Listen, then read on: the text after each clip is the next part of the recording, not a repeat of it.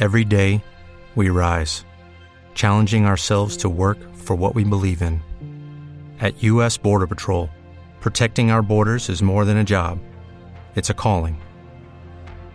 Agents answer the call, working together to keep our country and communities safe.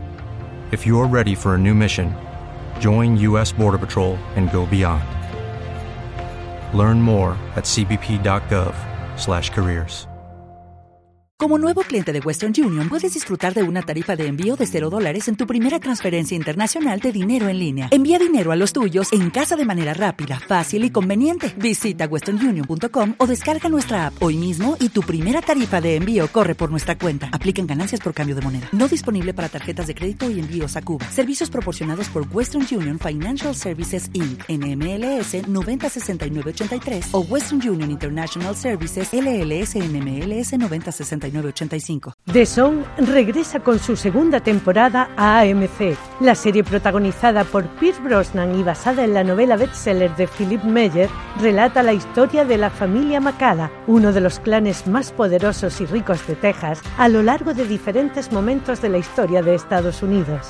En esta última temporada, el antiguo guerrero comanche, Eli Macala, hará lo posible por proteger su legado en la emergente industria del petróleo de 1915. Sé lo que se siente al ver a tu familia masacrada ante tus ojos. Creo que va a ir a por ti. Querrá recuperar sus tierras. No es la ley lo que me preocupa. Tú ves a tu padre tal y como es. Pero entonces no viene solo a por mí, ¿no? Sino a por nosotros. No te pierdas el próximo domingo 11 de agosto a las 22.10 el estreno en exclusiva y con doble episodio de la segunda y última temporada de The Song en AMC.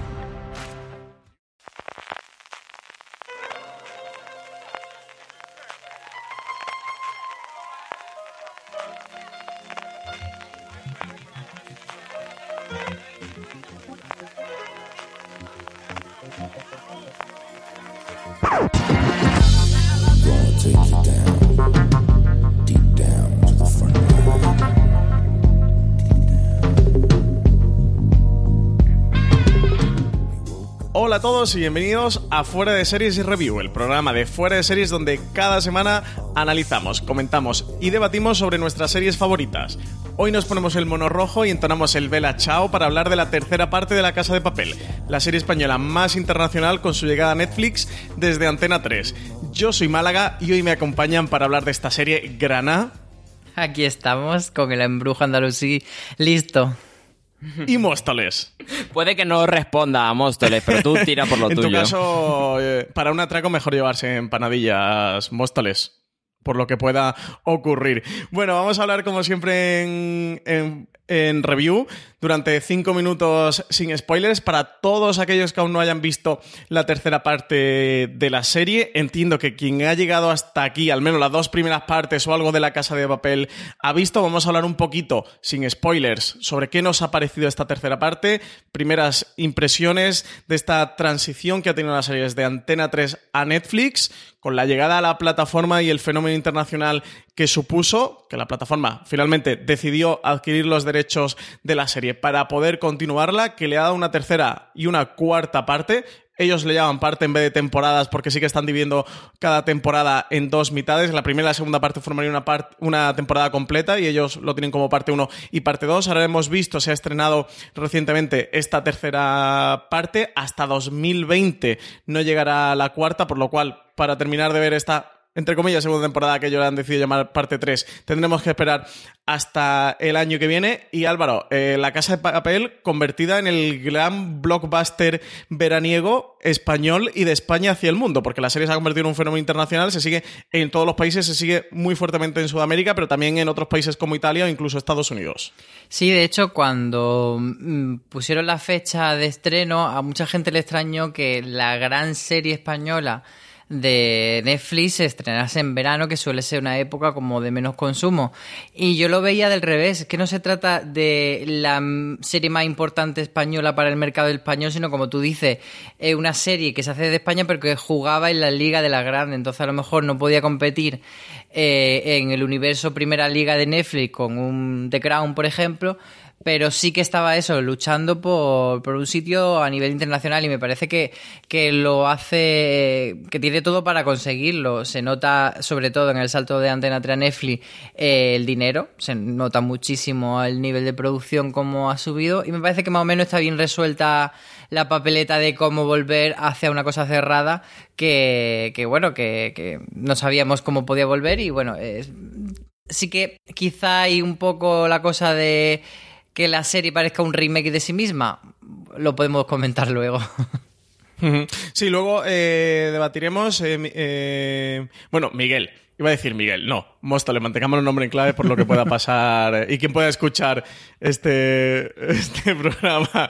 Móstoles, aparte del presupuesto, que lo comentaba Álvaro, que era algo que todos esperábamos con, con ese salto internacional eh, de la serie y con su premio Emmy que cosechó por el camino, sí, sí que esperábamos eso, que, que, a nivel de presupuesto se notara. De hecho, Alex Pina en alguna mesa redonda que, que se celebró durante la emisión de de la serie o tras finalizar la serie en Antena 3 sí llegó a comentar lo, lo, ajustado que tenían el presupuesto para poder hacer una serie como esta, que al final era una serie de atracos, una serie con un fuerte componente de escenas de acción que necesitan un presupuesto elevado. Todos esperamos que en Netflix esto se, se, notara. Yo creo que sobre todo el primer episodio de esta tercera parte es una declaración de intenciones absoluta al respecto, donde sí que vemos escenas en diversas localizaciones alrededor de todo el mundo. Luego también vemos muchas escenas de acción. Yo sí que tengo la sensación de que han tenido el presupuesto suficiente para hacer esta tercera parte y para hacer lo que querían en la tercera parte,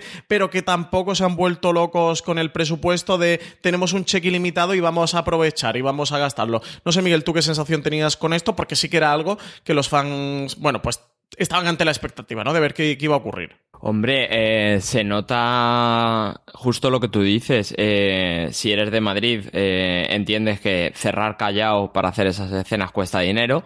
Eh, graban en nuevos ministerios, que si, si has pasado por la castellana y lo has visto, ves cuáles son los arcos. Ahí me jode porque no sale la Cibeles, pero bueno.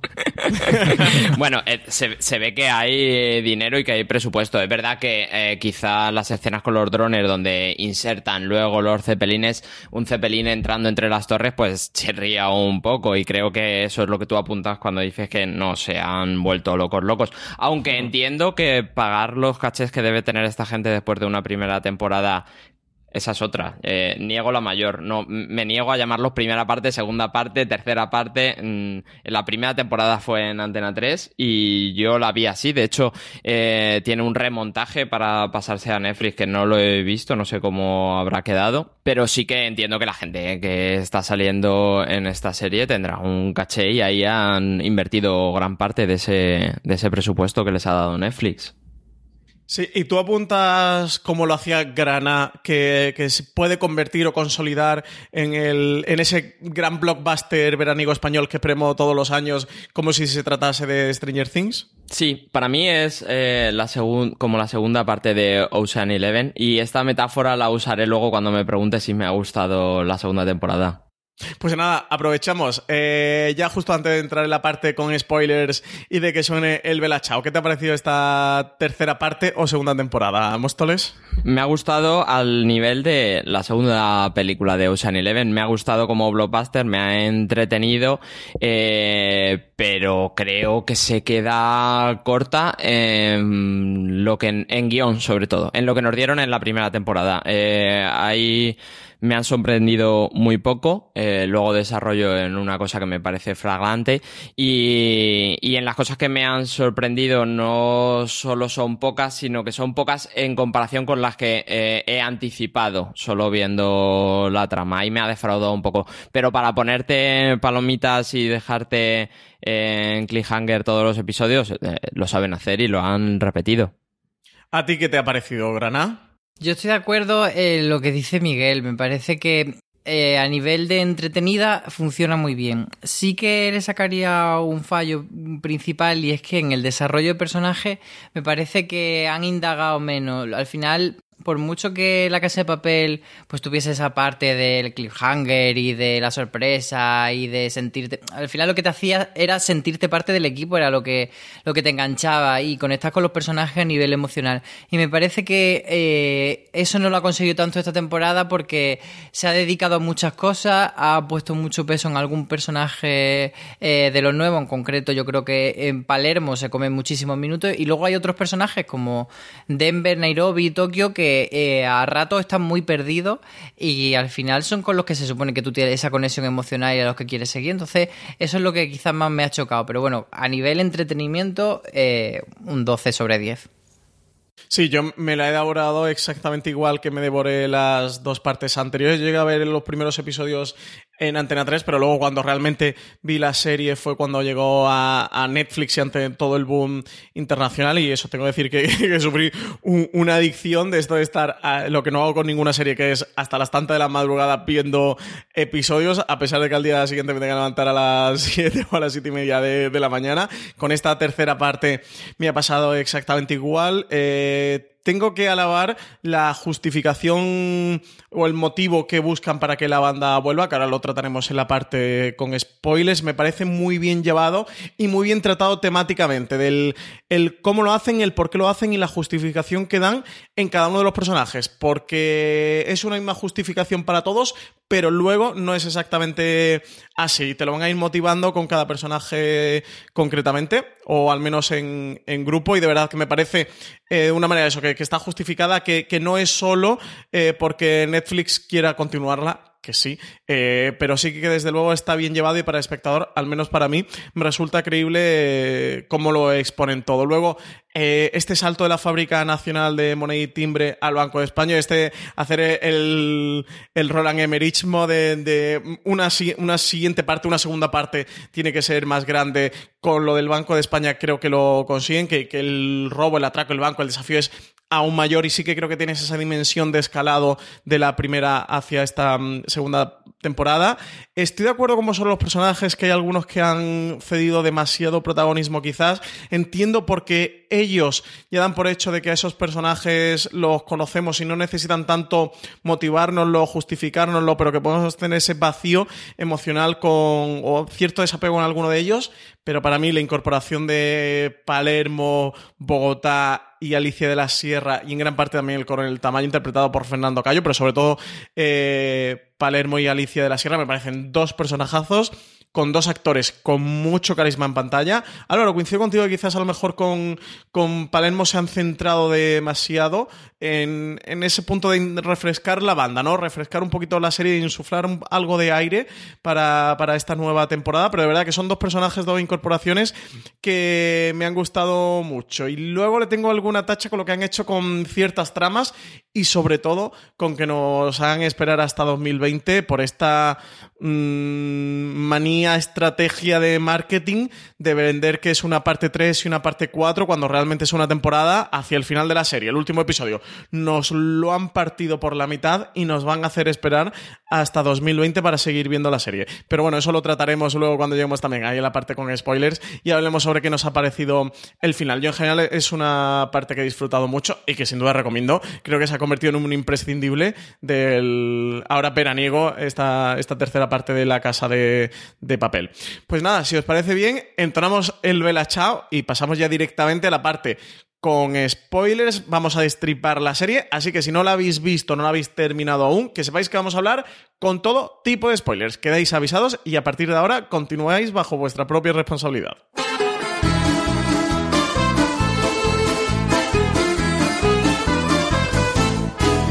Una mattina mi Ciao, vela ciao, vela ciao, ciao, ciao. Una mattina mi sono alzato e ho trovato l'invasor. Oh partigiano, portami via. Oh vela ciao, vela ciao, vela ciao, ciao, ciao. Partigiano, portami via, che mi sento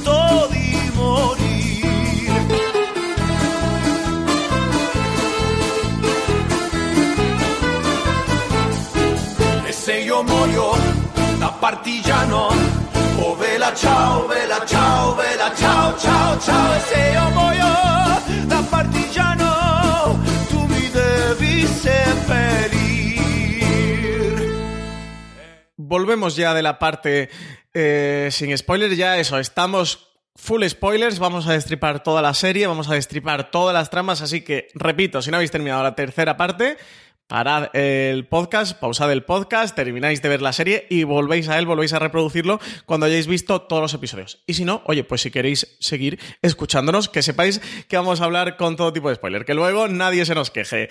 Eh, estamos hablando, Álvaro, antes de la justificación, de esta justificación que buscan para que la serie continúe, porque como acabó en su primera temporada, era que al final la banda conseguía al menos en su mayoría, salir viva de la Fábrica Nacional de Moneda y Timbre, se fugaban con el dinero y a disfrutar por el mundo con un plan que les prepara el profesor de, fuga y dispersión a lo largo del globo terráqueo, eso, para disfrutar del botín que, habían conseguido. Regresar, hacer que, que, la serie volviese, que la banda volviese con una segunda temporada, era complicado, al menos si querían que volvieran los mismos actores, los mismos protagonistas, ya que era difícil de justificar que, esta gente disfrutando de la vida de la Dolce Farniente por el mundo, con una gran fortuna, en volverlos a liar para, para, volver a cometer un atraco, era complicado y yo al menos eh, creo que está bien justificado. No, no sé tú qué opinas sobre esto.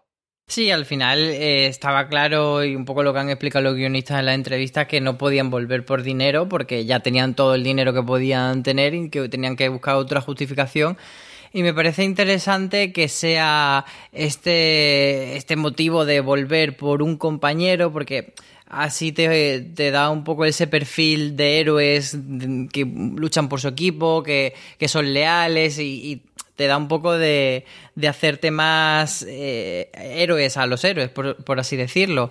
Y, y como decía eh, Víctor González de GQ, eh, también es interesante que esa dinámica de pareja entre Río y Tokio sea la clásica de James Bond y la chica, pero invertida. Eh, Río de repente es la, chica en apuros y Tokio es James Bond.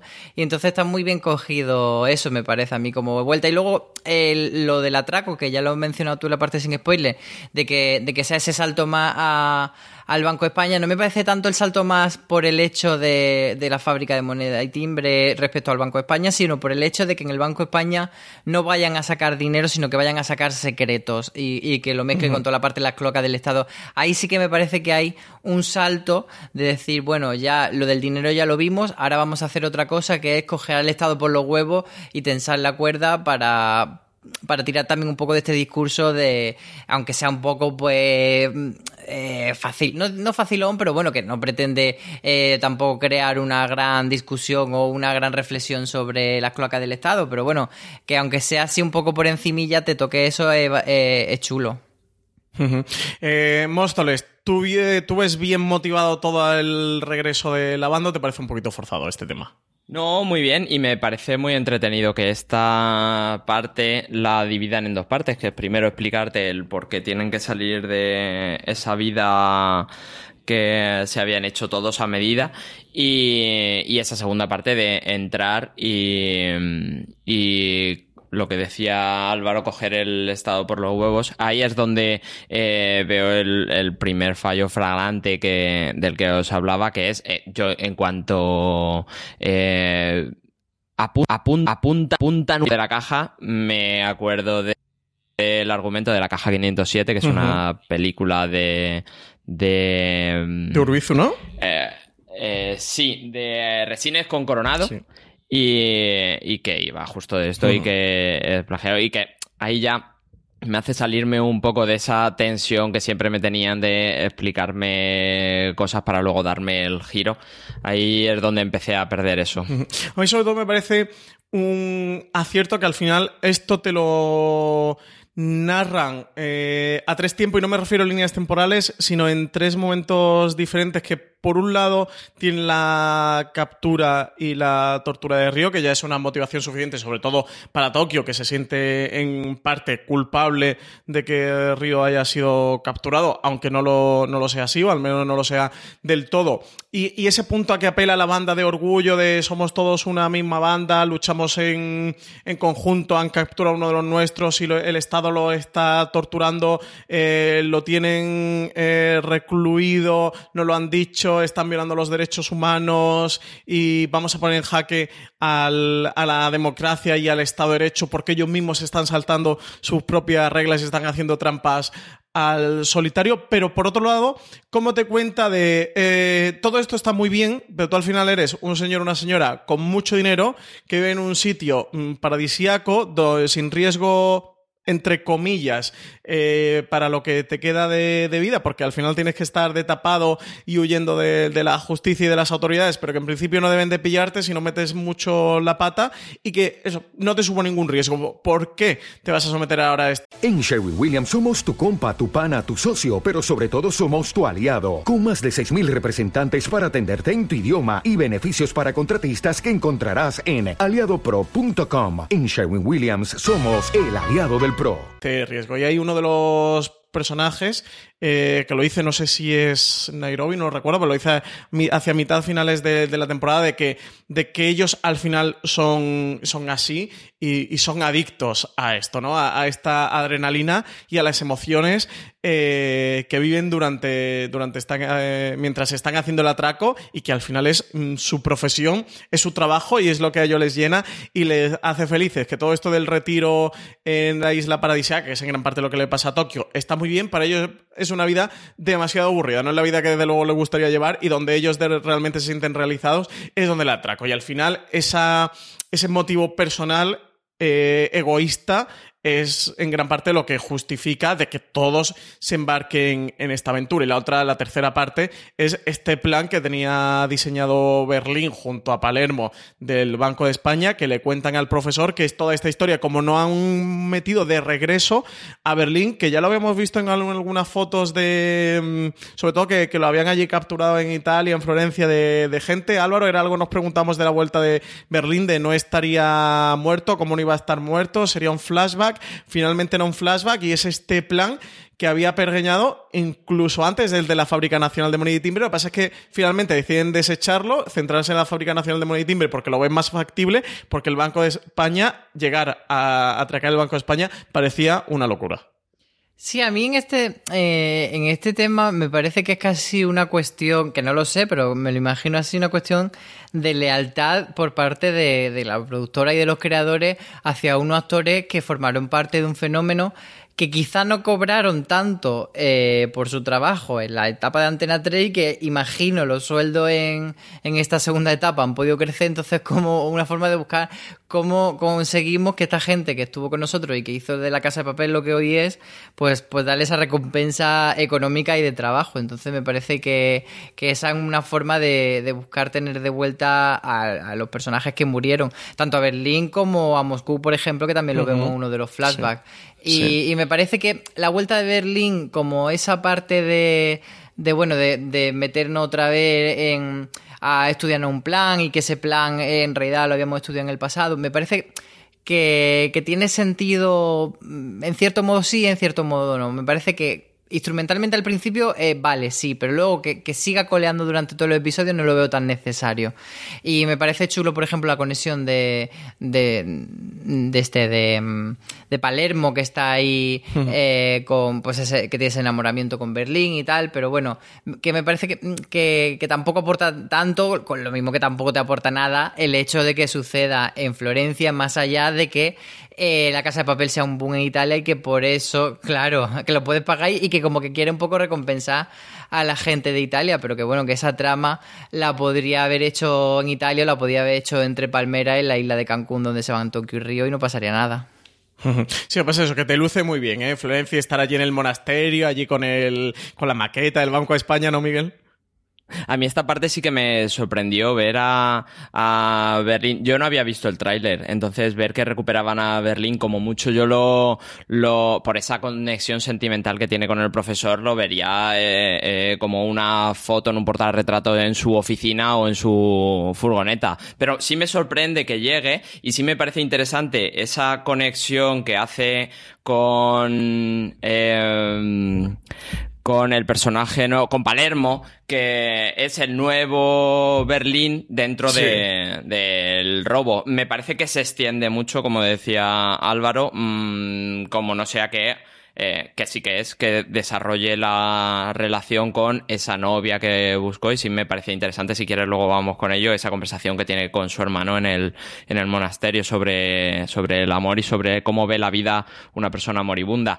Me parece que se extiende mucho y que Palermo debería haber cogido el peso inmediatamente porque esa conexión sirve solo para eso, para ahora el nuevo Berlín es Palermo dentro de, del banco. Sí, al final eh, sí que el planteamiento de esta segunda temporada tiene varias eh, soluciones sin, continuidad que creo que sí que están bien elaboradas. Es el paso de la Fábrica Nacional de Moneda y Timbre al Banco de España. Creo que lo han trazado de una manera muy orgánica de, cómo entrelazan los dos planes, eso, de cómo está el, el robo del Banco de España ya previamente hecho por, por Berlín, pero que luego lo descartan eso, porque lo ven menos factible que el de la Fábrica Nacional de Moneda y Timbre que tienen, pero que ahora aprovechan para recuperar. Y también es una manera orgánica de recuperar el personaje de Berlín, como tú comentabas, Álvaro, y a su vez de unirlo con Palermo. Es una conexión casi cirujana lo, que han trazado aquí para poder eh, llegar y volver a tener lo que tú comentabas un poquito, Álvaro, al principio. Apuntabas al principio la parte sin spoiler de que eh, Palermo es un nuevo Berlín, de que el Banco de España es una nueva fábrica nacional de moneda y timbre, de si esta segunda temporada era un remake de la primera. Sí, es que eh, a mí lo que, lo que me pasa es, o sea, los dos primeros episodios, cuando tienes toda la parte eh, de Panamá, etcétera, sí que tienen la sensación de algo muy distinto. Incluso veía muy bien la, la referencia que había lanzado eh, no sé si fue Jesús Colmenar, algún miembro del equipo dijo que, esta temporada era como mucho más misión imposible. Y en ese episodio yo lo veía. Pero una vez que vuelve a, ese decorado interior, que es nuevo pero y es muy grande y es muy espectacular, pero no deja de ser volver a encerrarse, sí que veo un poco repetir la dinámica. Entonces, eh, ahí es lo que me falla un poco. Mm, el estar otra vez haciendo un poco lo mismo y quizá la gran diferencia era lo que hablábamos de, de que ahora sean esos secretos del Estado lo importante y sobre todo que todo gire hacia ese final en el que, en el que mm, Tokio dice esto ya no es un robo, esto es la guerra. Ahí sí, que empieza a parecerme que se distancia de la primera temporada o las dos primeras partes de La Casa de Papel y que es un poco lo que le diferencia. Ese, ahí es cuando se saca el conejo de la chistera realmente la serie. Sí, si queréis entramos directamente en alguno de los temas más transversales, más eh, importantes, que forman parte de, los pilares de la construcción de esta segunda temporada, donde han ido sentando las bases. La declaración de la guerra al poder está desde esa escena final del primer episodio, cuando vemos a Cepelines, eh, Miguel, que tú comentabas, que llueven dinero y cómo tienes esta voz en off de, Tokio que dice que, que, el, que la guerra es ¿no? como que empiezan con un bombardeo y ellos, bueno, pues han bombardeado con, billetes y la contestación que tienen el, en el final de, esta parte, en el último episodio, en el que ya se han declarado totalmente la guerra desde que deciden, bueno, desde que caen en la trampa que le, que le extiende Alicia Sierra, que es una trampa absoluta, un plan eh, aquí buscado de nuevo un, un, un, una cara B de, de, otro personaje, aquí en este caso sería el profesor B, que han encontrado con esta Alicia Sierra, ya que aquí tenemos ahora a Lisboa ya incorporada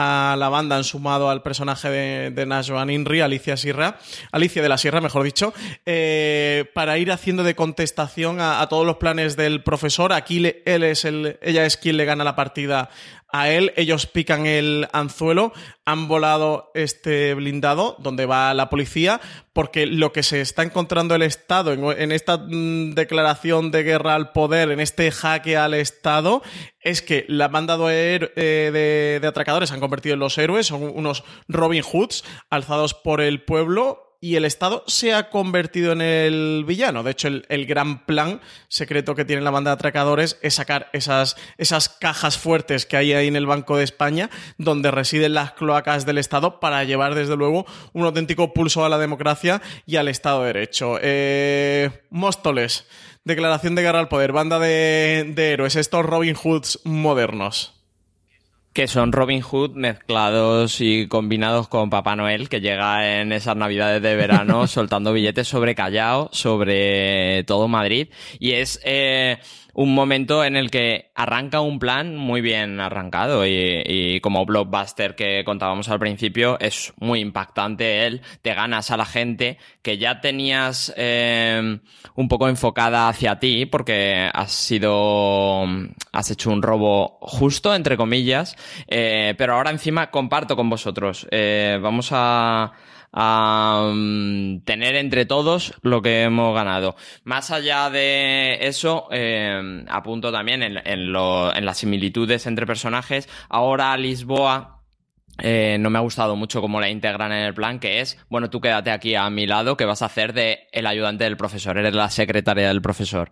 Eh, aunque en ese final, que eh, luego vamos con él, eh, me parece que va a tener un desarrollo de trama paralelo que va a ser mucho más interesante que lo que nos han dado en esta parte. Y además está como tratada regular, yo creo, Lisboa, como que la pone un hmm. poco de pesada, de, la que está hmm. molestando al profesor mientras él está trabajando. Me da un poco de esa sensación. Troleando incluso.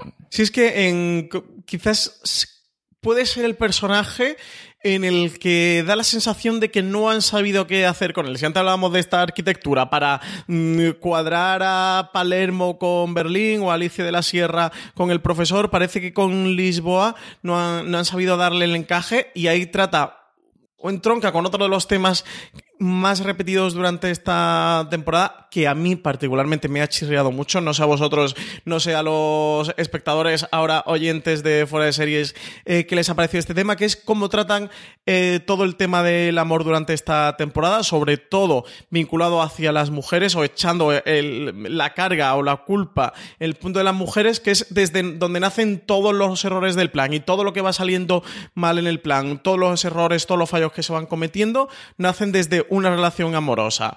El profesor, de hecho, directamente le dice a Lisboa en esa escena en la que eh, salen los dos de la caravana ante la presión de que todo lo que de que está eh, saliendo mal es porque él eh, ha traicionado su propio principio de que de renunciar al amor y de no mezclar el amor en estos planes. De hecho, recordemos que es cuando les pilla el dron y tienen que, que empezar la huida justo ante esa explosión de nuevo por la relación entre los dos. Eh, esta tercera parte arranca con la pelea entre Denver y Estocolmo, que Estocolmo acusa a Denver de ser machista porque él le pide que no participe en el, en el atraco por, por ese niño que tienen en, en común y, y, lo que puede ocurrir ahí, que luego nos van a contar que Denver tiene otras cosas entre medias, que es todo lo que le ocurrió al padre y que él siente que se va a tener que sacrificar de nuevo eh, ese punto de amor tóxico por si, si a ella la ve que corre en peligro, de lo que ocurre entre Tokio y Río, de que Río le dice que no quiere seguir con ella y Tokio mm, explota, es una bomba de, de, relojería, de nuevo es ella la que, la que explota, aunque sea Río, como le coge y dice Denver de, oye, la conoces, quizás no sea el mejor momento para dejarla mientras estamos aquí encerrados en el Banco de España, muchacho, te podía haber a lo esperado... Te has equivocado de momento, ¿eh? Con el timing, ¿eh? Sí, a lo mejor un par de semanitas te podías haber esperado también la cosa, como si. El timing no es lo suyo, el delivery lo tiene, lo tiene que, trabajar más. Pero bueno, de nuevo es Tokio la que explota en ese ataque ahí de, de histeria y de rabia y que la vuelve a liar. Nairobi con el amor hacia su hijo otra, otra trampa que pergeña Alicia de, la Sierra, en la que Nairobi eh, pique, sea un disparo de un francotirador. Luego hablaremos en la parte final de la serie si creemos que está muerta o no. Y luego una de otra de las incógnitas que ahí se abren, que es lo de Berlín y Tatiana, que vemos esas escenas en la que el profesor, en ese flashback con Berlín, cuando le presenta a Tatiana, le dice que no se involucran a terceras partes en el plan, que cómo se le ocurre contarle todo el plan a otra persona, que nunca saben qué puede ocurrir, que esto lo vamos a dejar también para luego, lo vamos a retomar luego cuando hablemos del final de la serie, que por ahí hay una teoría también bastante interesante que quiero que tratemos. Grana, ¿cómo es todos estos temas del amor y las relaciones amorosas en la serie que parece que son lo único que pueden llevar a cabo eh, o inducir errores dentro del plan?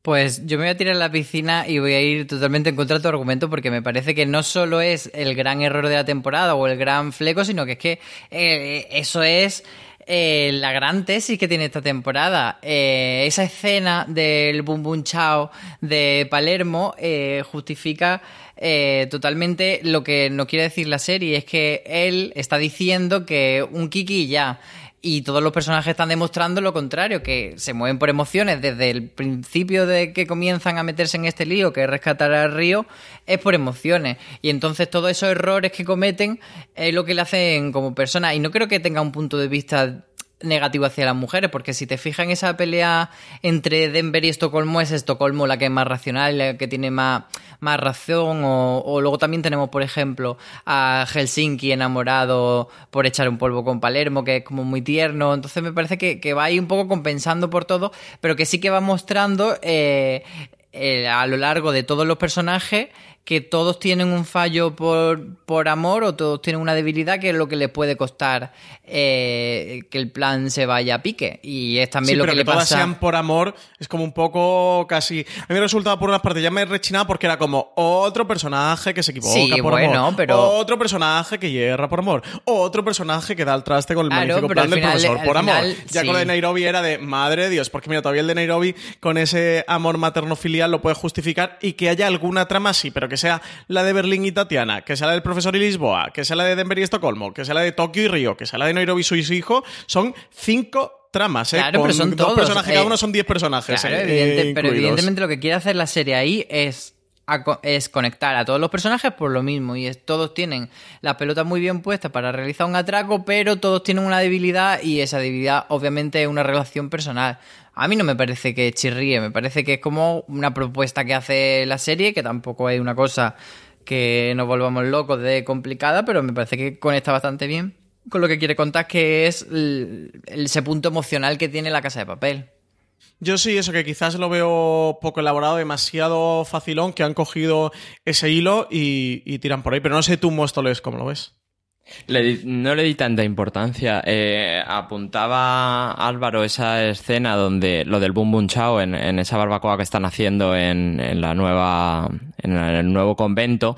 Eh, me, gusta que esa escena se abre eh, dejando a Palermo como un poco cretino que, en realidad es, que, también coge el, puesto de Berlín como cretino, que, que, no hemos hablado de eso, pero eh, limpia un poco esta, este resurgimiento y, el, volver de entre los muertos de Berlín limpia un poco la, imagen de cretino que era que de violador y de todo lo que yo había comprado en la primera temporada. Pero bueno, eh, eh, empieza esa conversación.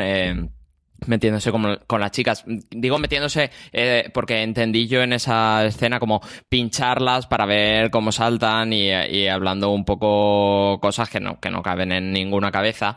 Eh, y luego esa escena la engancha mm, eh, Nairobi para decirle, bueno, tú dices que estás completamente separado de, de esto, pero yo, no sabemos cómo, eh, sé que estabas enamorada, enamorado de Berlín y que esto te ha afectado en tu vida y que, te, y que te ha llevado hasta este punto. Entonces, sí que ahí hace como el cerrar el círculo, pero no es a lo que más importancia le di a, todas estas tramas amorosas. fíjate que, mm, que por el momento Palermo es el único que no tiene esa conexión emocional y yo creo que eso sí que será relevante en algún momento. ¿Emocional? ¿A qué te refieres? ¿Con quién? O sea, me refiero que no, que no tiene esa debilidad como tienen otros, pues eso, Nairobi por su hijo, Tokio y etcétera. pero te lo cierran precisamente con el Boom Boom No, no, no, Su debilidad era Berlín, tiene la escena con el profesor en el que le culpa de la muerte de. Sí, sí, pero que creo que eso coleará porque en el, en el. O sea, tiene esa debilidad en el pasado, pero Berlín ya está muerto. Entonces, en el presente, en teoría, no tiene esa debilidad, pero yo creo que, claro eso tendrá un eco en, la siguiente temporada que sí, que o el de su vida por algo lo que sea. Entonces como que él su proceso sea descubrir cuál es esa debilidad o esa relación. Bogotá tampoco tiene eso pero también es verdad que no está desarrollado ahí adolece la serie de desarrollar ese personaje hasta ese punto o cualquiera, porque Bogotá está un poco como he entrado a currar y, estoy loco como una cabra, porque ah, una cosa que yo no entendí es por qué. con muchos chiquillos, con muchas sí, pagas por el los hijos sea, sea su motor, pero bueno, es verdad que, tanto él como Marsella son dos personajes nuevos bastante poco explicados. Me chirrió y no entendí por qué el, el cronómetro de la bomba solo puede tener 5 segundos para que te pille dentro de la piscina. eh, apuntábamos antes el tema de la banda de atracadores eh, convertida en héroes en estos Robin Hoods modernos en el estado eh, como villano. Con la banda de atracadores también eh, tengo la sensación durante esta segunda temporada que han hecho una especie de reformulación, amalgama, pastiche de banda revolucionaria que por un lado tiene eh, referencias a Anonymous o Wikileaks, eh, pues, cuando aparece el profesor, por ejemplo, en, en la pantalla callado, que evidentemente recuerda a Anonymous, todo lo de las cloacas del Estado con la referencia mm, ahí a Wikileaks, eh, cómo juegan la parte que el pueblo claramente eh, haya elegido un bando con esas manifestaciones a lo largo del, del Banco eh, de España alrededor. Eh, Granada, ¿cómo ves este punto, esta tesis que puede ser quizás un poco complicada, eh? la que estás vendiendo que los buenos, entre comillas, son los atracadores y que el malo, entre comillas, es el Estado? ¿Cómo lo analizas? Porque aquí sí que creo que hay tres capas con la que en cierto punto están jugando con el espectador. De mostrarte esto, mostrarte esta declaración de guerra mm, eh, al poder, pero también mostrarte la batalla por el relato. Todo en una época en la que estamos en plena era de, de la posverdad y con el debate de la posverdad, con toda la era Trump, con toda la salida de- del Reino Unido de, Europa, de- del Brexit. Hay muchas series que están tratando ahora este tema. Yo sí que lo veo incluido dentro de la Casa Papel. Sí que puede ser eh, un blockbuster, un gran blockbuster, una serie muy entretenida, pero creo que sí que han decidido trufar con ciertos temas esta temporada para darle cierta entidad ¿no? a la serie. Sí, es, sí, todo eso está ahí, pero yo creo que como decía antes, son cosas que, que, que tienen una capa ahí, pero que no, no pretende la serie profundizar mucho en ella, no pretende ser una serie que tenga una reflexión súper profunda, pero sí que eh, utiliza todo eso para crear ese juego sobre los atracadores, si son buenos o malos. Ya teníamos esa parte de Robin Hood de la primera temporada y aquí, bueno, pues ya es como un paso siguiente que sería ellos contra el Estado y contra el sistema, pero que no hay un mensaje antisistema realmente profundo. A mí lo que me parece muy ¿Tú bien crees que no? jugado, mm, o sea, e- evidentemente sí, pero no pretende que la gente de repente, el espectador, se haga antisistema, no pretende que la gente se tire a las calles contra el Estado ni nada. Es como una forma de eh, pintarlos como los guay, desde mi punto de vista, y me parece bien, o sea, que no, no creo que necesite trascender más la casa de papel en ese sentido. Lo que me parece súper inteligente es que la serie ha usado el fenómeno la casa de papel para hacer ese, ese juego de espejos con cómo se, se- cómo se, cómo se siente identificada la, la gente del pueblo de la ficción de la Casa de Papel, esa gente que vemos agolpada frente al Banco de España tratándolos como héroes, son un poco esa gente que se ha disfrazado en los carnavales de la Casa de Papel, que ha sacado las lonas en los estadios de fútbol, incluso se menciona, eh, se hace un guiño en el primer episodio. Entonces, Ujú. me parece muy bien jugado, eh, es que los héroes... Ese juego de espejo, Claro, ¿no? que los héroes de la Casa de Papel en la ficción eh, sean igual de héroes que han sido fuera de la ficción. Entonces me parece un guiño al fandom muy, muy divertido y que puede hacer eso, que impulsar más aún ese sentimiento de, sentirte, pues, eso querido formar parte de, esa banda. Eh, ¿tú sí crees que haya cierto debate del democracia, Estado de Derecho, eh, esta banda de atracadores convertidos en una banda revolucionaria? ¿O piensas que es un, bueno, pues al, final un elemento más icónico, un forillo con el que vestir la, la trama de la serie y que al final sea puro entretenimiento? No, en realidad ni una cosa ni otra. Creo que sí que lo apuntan bien y que puede hacer que, que haga un poco más épico toda esa primera parte, pero me interesa más como herramienta para darle justo la vuelta cuando ellos lanzan el misil a la policía. Y entonces eh, todo lo que habías ganado como antisistema cuando salen los policías ardiendo delante de las cámaras de un blindado que acabas de volar por los aires eh, le está estás perdiéndolo con todo eh, un poco el contrapunto de tiro dinero mato policías no Sí, en, en- sí, sí. en ese juego Sí. Ah, al final es que eh, sí que el plan del profesor se, se sostiene en esta, en esta batalla por el relato en el que ellos de hecho dicen, bueno, pues que al final su mayor aliado es el pueblo, de que el pueblo se eche contra el Estado para que el Estado no tense tanto la cuerda, de hecho, el plan de, sacar las cajas fuertes eh, con, con las cloacas del Estado consiguen quitar la presión y el asalto que la policía está llevando a cabo sobre el Banco de España. Sí que creo que al final lo utilizan de manera temática, pero que sí que hay ciertos discursos que al menos te los apuntan por si los quieres aprovechar o los quieres disfrutar. Eh, eso, sobre todo, el tema de la batalla por el relato y la posverdad me ha gustado bastante, de cómo ellos juegan eso, eh, regalando dinero, agasajando al pueblo para poner al pueblo en su contra, de cómo eso pone en jaque a la policía y al Ministerio del Interior, de cómo el Ministerio del Interior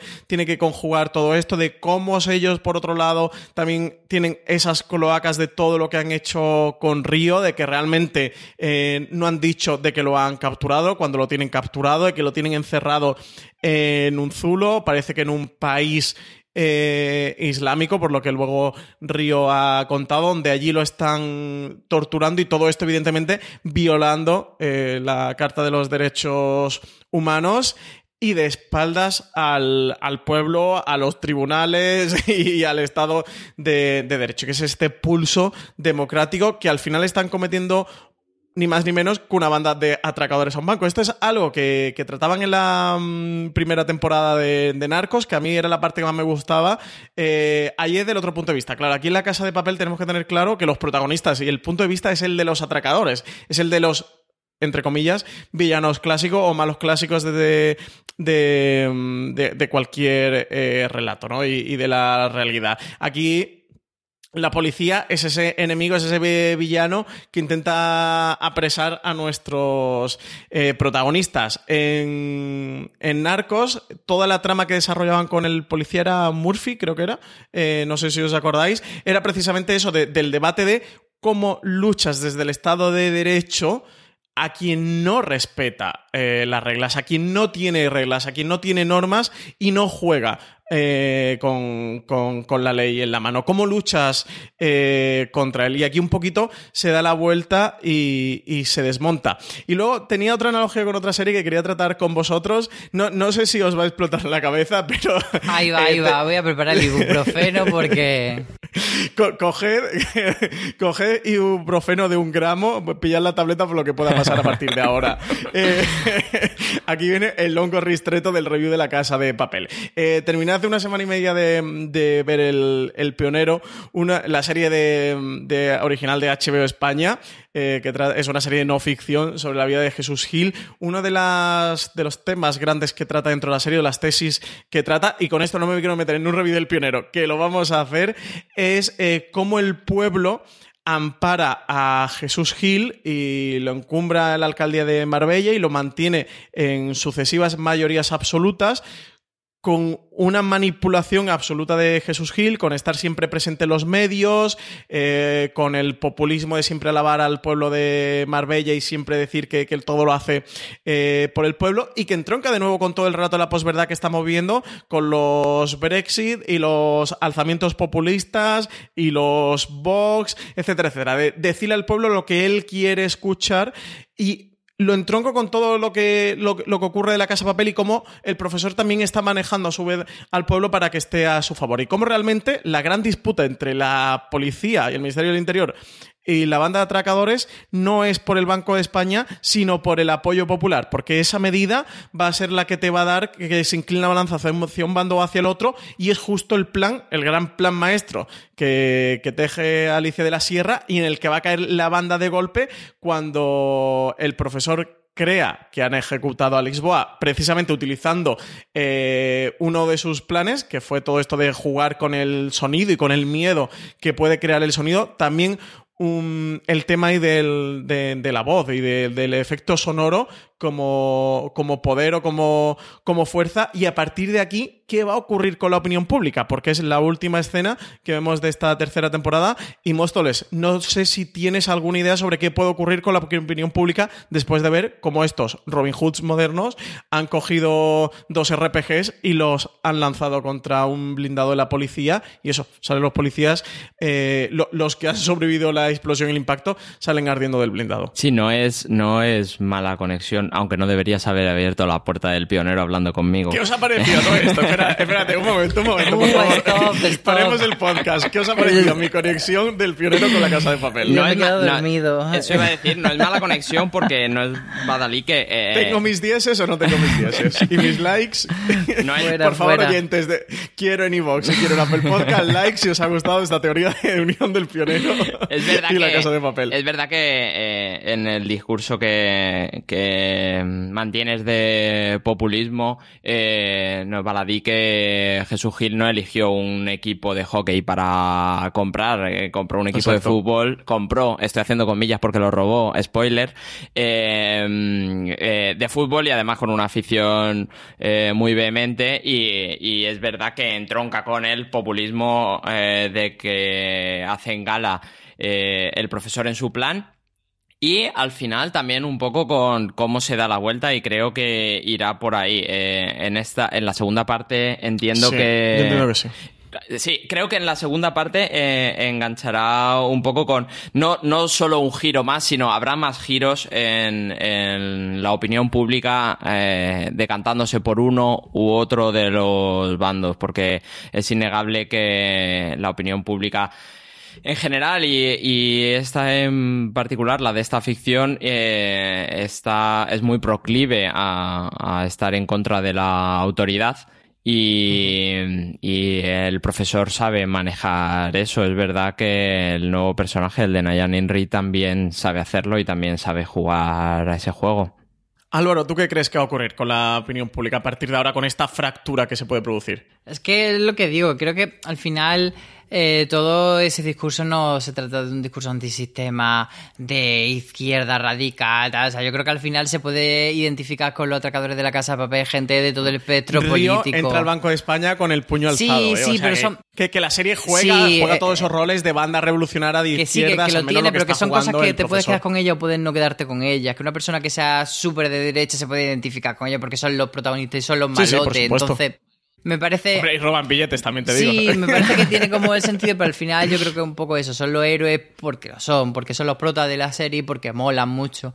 Entonces que eso lo puedes leer o puedes no leerlo. Yo en este punto quiero recomendar el artículo que ha hecho Antonio Rivera en, en nuestra web, que lo podéis encontrar, se llama Apuntes por una revolución a la carta, que sí que degrana un poco todo esto y, y está muy bien explicado.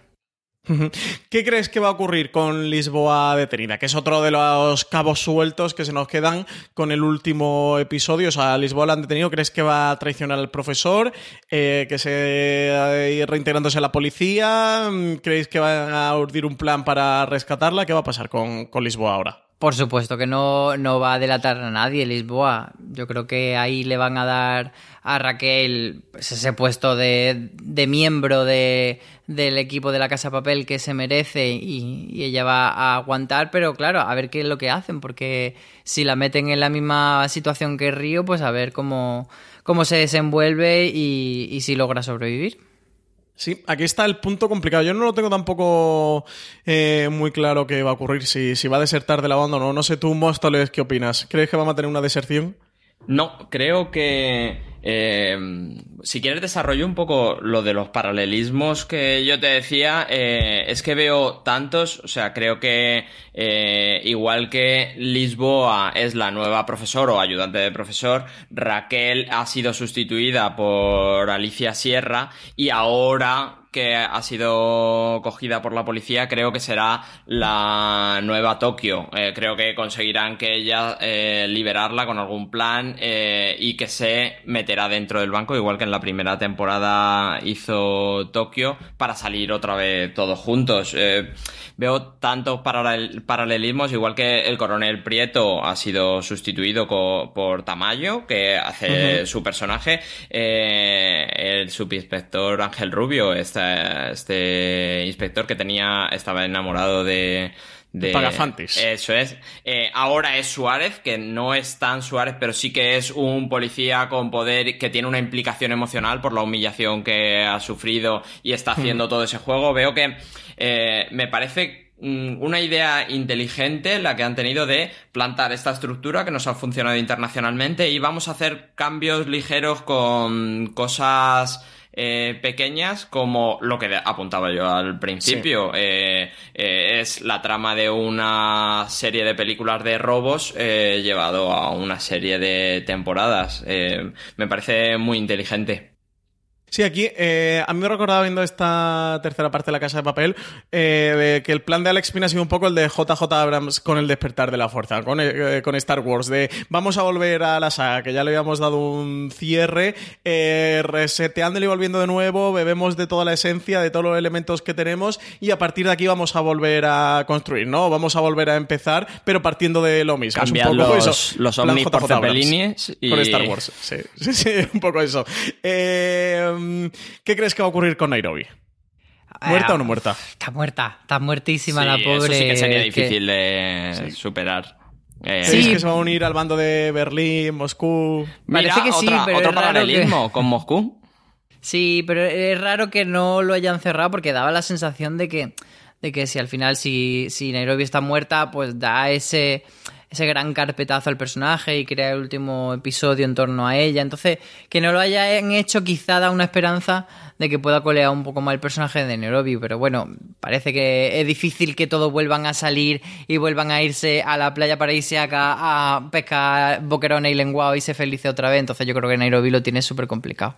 Claro, yo aquí me debato eh, justo a lo que tú montabas, Graná, que, que, si el personaje lo hubieran matado, le dieran ese cierre emocional, que no nos dejaran con el cliffhanger, sino que le dieran esa despedida, porque además es un gran personaje en la serie con el que mucha gente eh, ha empatizado mucho y, ha sido un personaje que, nos ha dejado grandes mm, gifs y, frases mm, memorables, como lo de eh, ahora comienza el matriarcado y y, es un personaje muy icónico dentro de la serie que quizás no le hayan dado esa despedida. Bueno, pues si el personaje finalmente ha fallecido, que hayan optado por el cliffhanger eh, y por la eh, tensión más que por la emoción de la despedida, que bueno, se lo pueden dar evidentemente en la cuarta parte. Volviendo a lo que comentábamos en la parte sin spoiler, eh, Nairobi me parece como muy ejemplo de eso que decía yo de que los personajes han estado un poco ausentes. Tenemos como un comienzo muy centrado en Tokio Río, luego hay un episodio en el que Nairobi tiene mucho protagonismo, que es esa escena que tiene con Helsinki diciéndole que pase Palermo y luego cuando le planta cara a Palermo y luego Nairobi prácticamente desaparece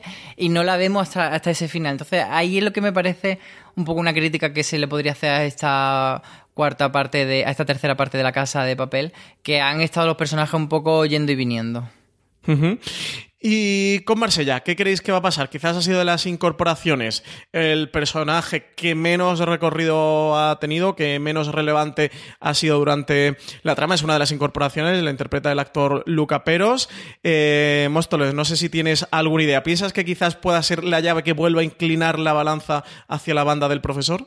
Me parece que es uno de los problemas de lo que yo apuntaba al principio, que es el tener separadas las temporadas en partes. Entonces, lo de Marsella, pues, pues bueno, mira, es un personaje... Sí, se cae un poco por su propio peso. Claro, es un... Aparece allí con el... con el bichete este, con el... O sea, para, un hurón, ¿no? Para, sí, pero para mí Marsella es casi instrumental, es como los hackers pakistaníes que están al otro lado de. O sea, es como un poco para entender que tienen ayuda los protagonistas, pero no me parece que sea un personaje de momento relevante. Es el personaje que quizá juega un poquito eh, o cubre uno de los aspectos que hacía el profesor durante el, robo a la Fábrica Nacional de Monitimbre, que es estar allí en la zona, ¿no? Estar viendo qué ocurre, tener el pulso de lo que ocurre alrededor y el que le va diciendo, oye, pues vienen por aquí o se mueven así o se mueven allá. Yo entiendo que la cuarta parte deberá ser relevante. Igual que Ve la encuesta. Tenemos a Maui metida, en el Banco de España.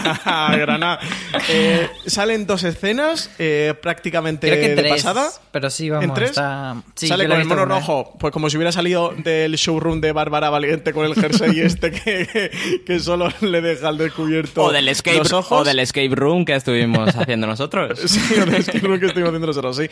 Eh, aquí hay fans que apuntan que puede ser un infiltrado Alicia de la Sierra otros que apuntan que pueda ser un plan B, una carta que se ha guardado el profesor que ni la propia banda eh, conoce. ¿Qué creéis que va a ocurrir con ella? Yo creo que es una infiltrada por parte de la serie, obviamente, que aparece como figurante en esta temporada, pero que tendrá un peso relevante la siguiente temporada. Y yo apostaría más por una. No por una infiltrada, porque no han podido predecir que iban a entrar ahí, sino por una rehén que va a tener que va a ser de armas tomar que normalmente los rehenes son más pardillos pues bueno que esta va a ser una, una rehén hija de puta y que quizá puede tener una conexión o establece una conexión con Arturito que otro personaje que empieza Madre mía, Arturito. eh, empieza muy fuerte con esa charla rollo TED Talk y que luego tiene algún momentillo pero que todavía no ha desarrollado mucho qué hace Arturito en esta en esta nueva temporada. Entonces a lo mejor Belén Cuesta y Arturito son futuros aliados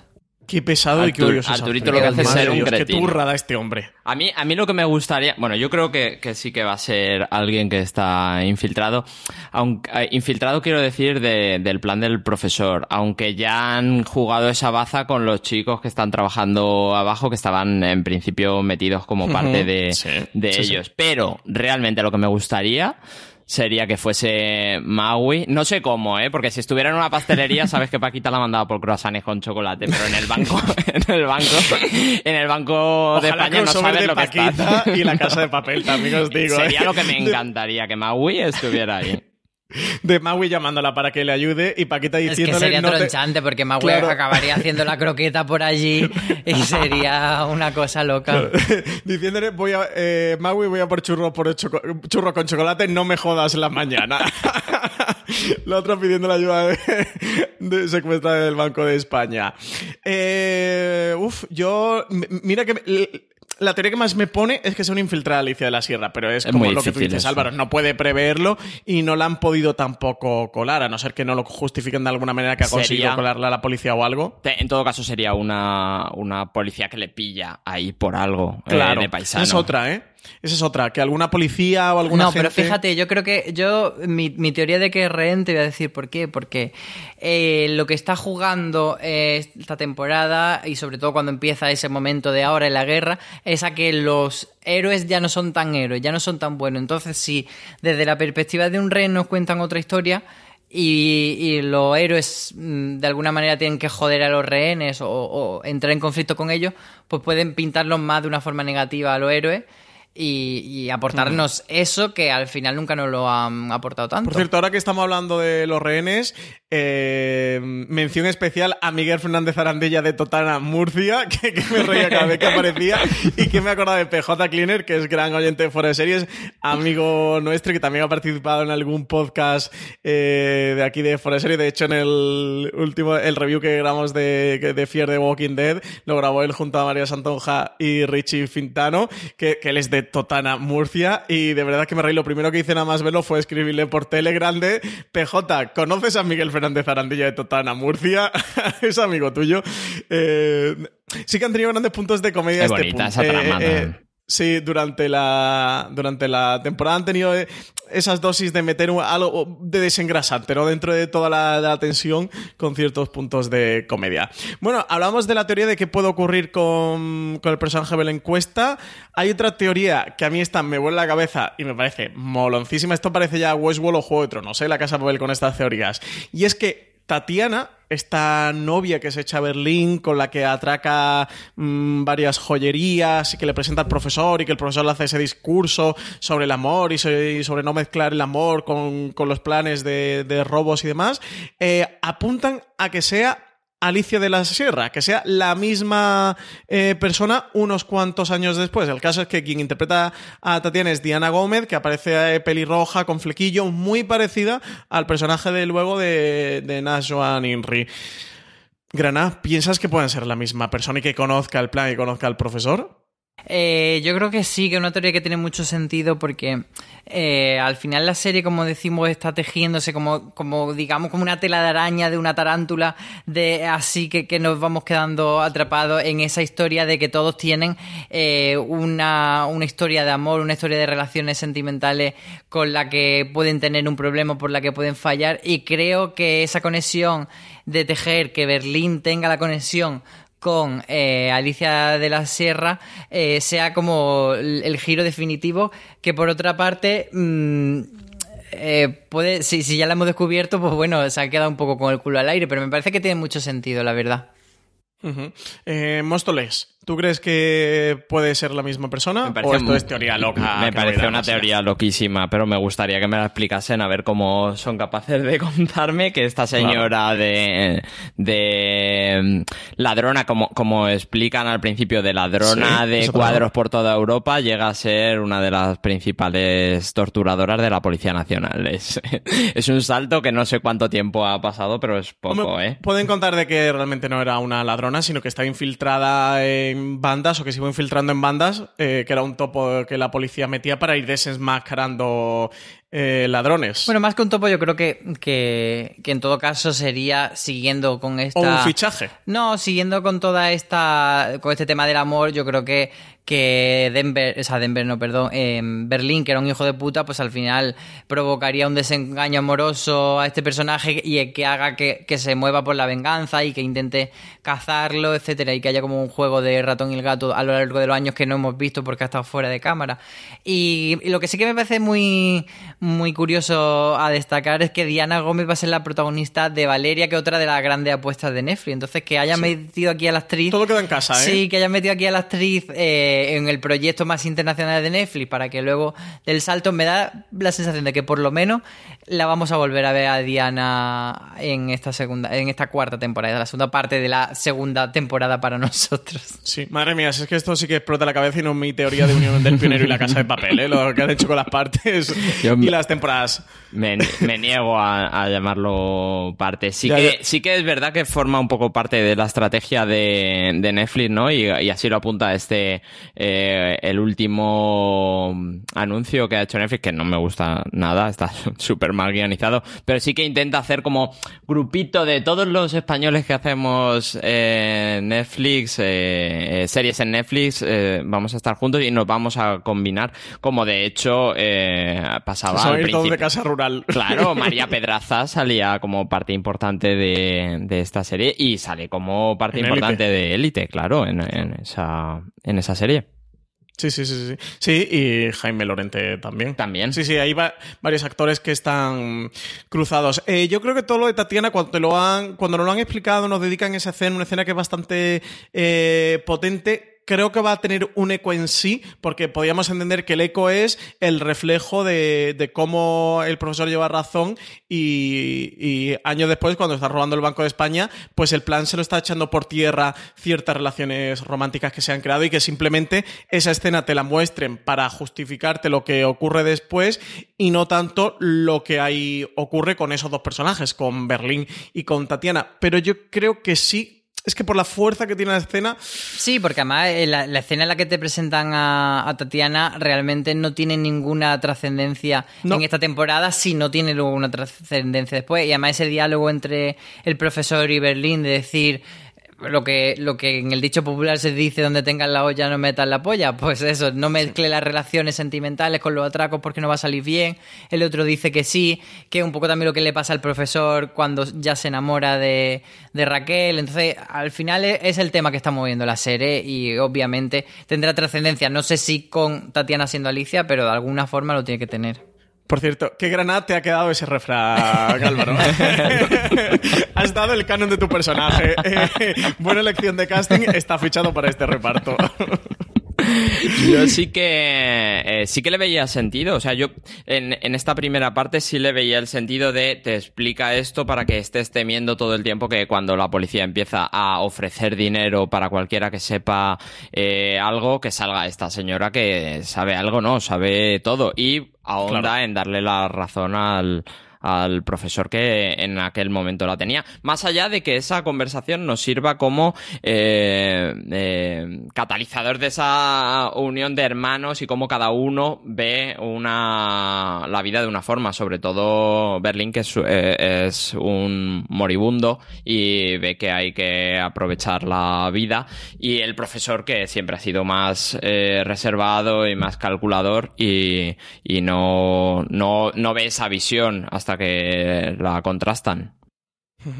Eh, Móstoles, eh, estaba planteando antes con lo del todo el tema de la promoción y con lo de las dos temporadas, las cuatro partes y todo este lío eh, que tenemos.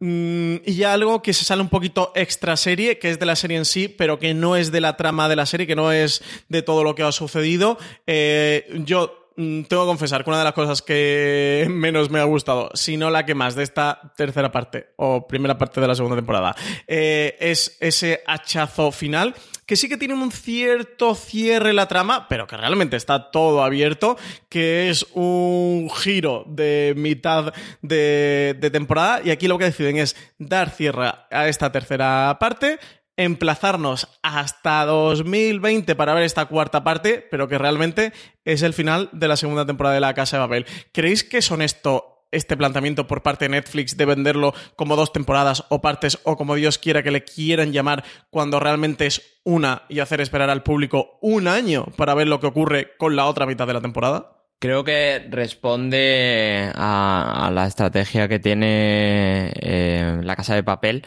que es una combinación de lo que hacía eh, Juego de Tronos, eh, te mato a personajes importantes con los que tienes conexión emocional, que ya lo hizo en la primera temporada, y ahora suman la estrategia de The Walking Dead. O sea, esto no lo ha inventado la Casa de Papel. Eh, gente a punto de morir y me voy Mm, que, es un poco lo que decía Álvaro, hasta que no la veamos muerta no está muerta, pero lo lógico es que Nairobi haya muerto. Eh, eh, me voy en Cliffhanger y te hago esperar un año, creo que, que se ajusta mucho a la estrategia de Blockbuster que quiere seguir Netflix con esta serie.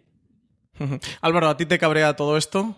Sí, bueno, pero estamos acostumbrados. Al final es como si fuese una temporada con dos mid-season, que como, pues eso, como hace Walking Dead, como hace Vikingos, etcétera. Bueno, mm, yo ya lo daba por hecho, porque cuando dijeron que la temporada eran casi eran solamente ocho episodios, ya se había filtrado que Rodrigo de la Serna, que es el actor que hace de Palermo, eh, se le fue de la boca diciendo que había fichado por dos temporadas de La Casa de Papel, entonces sabíamos que había una cuarta en una de esas entrevistas, en uno de los encuentros con el Spinner, le preguntamos cuando todavía ni siquiera no había confirmado la cuarta temporada, le dije, bueno, pero esta temporada acaba, la historia se abre y se cierra, y no quiso contestar. Entonces, evidentemente, eh, no se iba a cerrar. Yo tenía claro que en ocho episodios no, no daba para eso. Entonces, bueno, al final no es tan raro porque la primera temporada que se vendió en dos partes o se emitió en Antena 3 en dos partes y luego a nivel internacional se distribuyó en eso parte 1 y parte 2, pues bueno, al final un poco mm, retomar esa estructura que funcionó bien, bueno, sí que hay una una.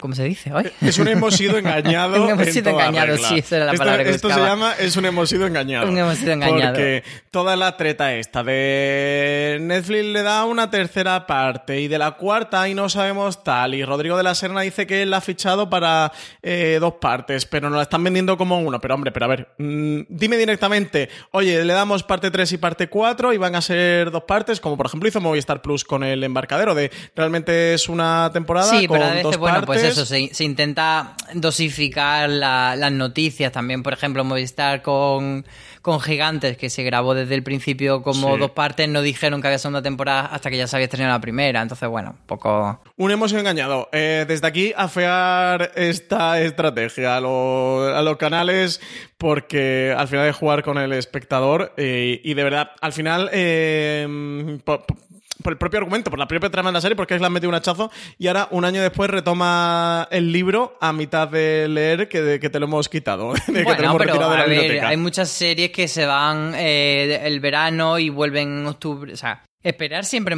como serie filo siempre hemos tenido que esperar cliffhanger y regreso. A mí en ese sentido no me parece mal. Que podían haber sido un poco más honestos diciendo que era un caso o una historia que se em, estructura en dos temporadas. bueno, sí, pero que tampoco me parece tan negativo. También es verdad que es eh, la única baza que le queda a Netflix para combatir esa...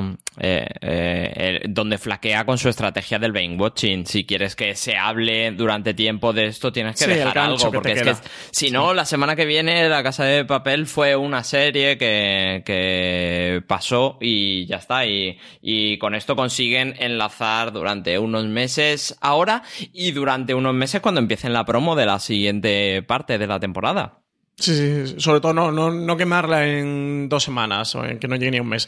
Bueno, ya para finalizar este podcast review de Fuera de Series, Granat, ¿qué esperamos de esta parte 4, de esta continuación de lo que hemos visto? Pues yo espero que se tire más a la piscina con el tema de, de eso, lo que hemos comentado, de esa frase de ahora empieza la guerra, de que tienen que eh, salirse del plan que estaba súper bien trazado, de que de repente tengan que ir a quemar las naves y que sobre todo que se pringuen a nivel eh, de conciencia o a nivel de, que el espectador no vea que son tan buenos o tan malos, sino que pues eso, entren en una escala de grises que ya no sean ni héroes ni villanos, sino que estén un poco ahí haciendo lo que pueden.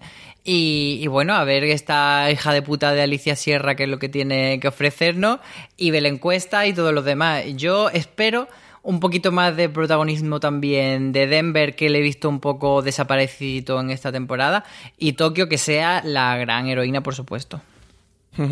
Eh, Móstoles, ¿tú qué esperas? Yo espero acción, acción, y porque es lo que espero como blockbuster, eh, porque es lo que nos han dado en esta primera parte y lo que apuntan para esa segunda con, con Tokio, eh, misil en mano tirándole a los tanques. Eh, eh, Tokio no va a meterle un clavel en, el, en la punta del tanque al siguiente tanque, ni a un eh, miembro del ejército en su metralleta. Tokio va a coger todas las armas que tiene, que ya no las han enseñado, y van a ir a la guerra, que es lo que nos quieren explicar.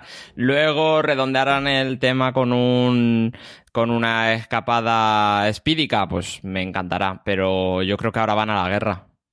Sí, a mí lo que más me interesa de ver o lo que más expectativas ganas tengo de esta cuarta parte, justo eso es ver acción, ver esa guerra que nos plantean, ver cómo se desarrolla en el terreno del juego la declaración de guerra al, poder que, se han hecho, ver cómo van a manejar toda la parte del que el pueblo elija un mando y ver esta batalla por el relato, ver cómo van a manejar la banda atracadores la situación y, ver más de los personajes, sobre todo a Alicia de la Sierra, sé que, que, me ha gustado mucho. Y a ver qué tal Palermo. A mí tan Palermo también me ha gustado, quiero verlo en esta guerra, que se ve que, que él es de acción, a ver qué tal. Y por supuesto, a ver qué pasa con el personaje de, de Belencuesta. Pero bueno, sobre todo que nos traigan espectáculo como, como siempre nos ha traído La Casa de Papel, que sea una serie que al final es tremendamente entretenida de, de ver y adictiva y a ver por dónde gira y cómo manejan todos los, todos los hilos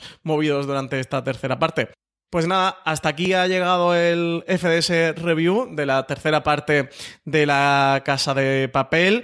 Recomendaros eh, más contenido sobre la Casa de Papel en nuestra web, en fueraseries.com. Tenéis la crítica que hizo Álvaro Nieva con el estreno de la serie. Tenéis ese artículo de Antonio Rivera que recomendaba también Álvaro de la Casa de Papel, apuntes para una revolución a la carta. También tenéis eh, dos artículos de Álvaro por un lado, sobre Palermo, este nuevo atracador de la Casa de Papel que nos han presentado con declaraciones del propio actor Rodrigo de la Serna y con también declaraciones de Alex Pina, del creador de la serie, sobre por qué decidieron los guionistas de que Río fuese el secuestrado que son dos eh, artículos con declaraciones muy interesantes para que veáis cómo han manejado toda esta tercera parte. Y por último, una entrevista de Marina Such a Miguel Moedo, que es el director de fotografía de la Casa de Papel, que habla un poco sobre su trabajo de director de fotografía en general y en particular en la serie de La Casa de Papel. Para aquellos que os gusta más el mundo de la televisión desde dentro, os recomiendo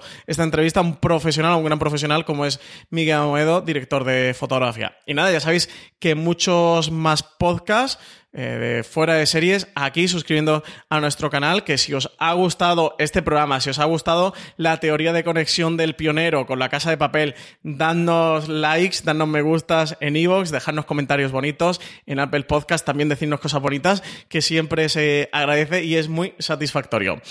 Y acudid al review del pionero que hay mucho que contar. que estará, que estará próximamente el review del pionero o, habrá salido estos días. Eh, Móstoles muchísimas gracias por participar en este atraco a la casa de papel. Gracias a vosotros por invitarme a atracar. Y Grana, eh, nada, pues muchas gracias también porque has dado perfecto en el casting, ¿eh? y siempre con la pistola cargada. has superado la prueba. Pues nada, muchísimas gracias a todos los oyentes por estar aquí. Un programa más en Fuera de Series.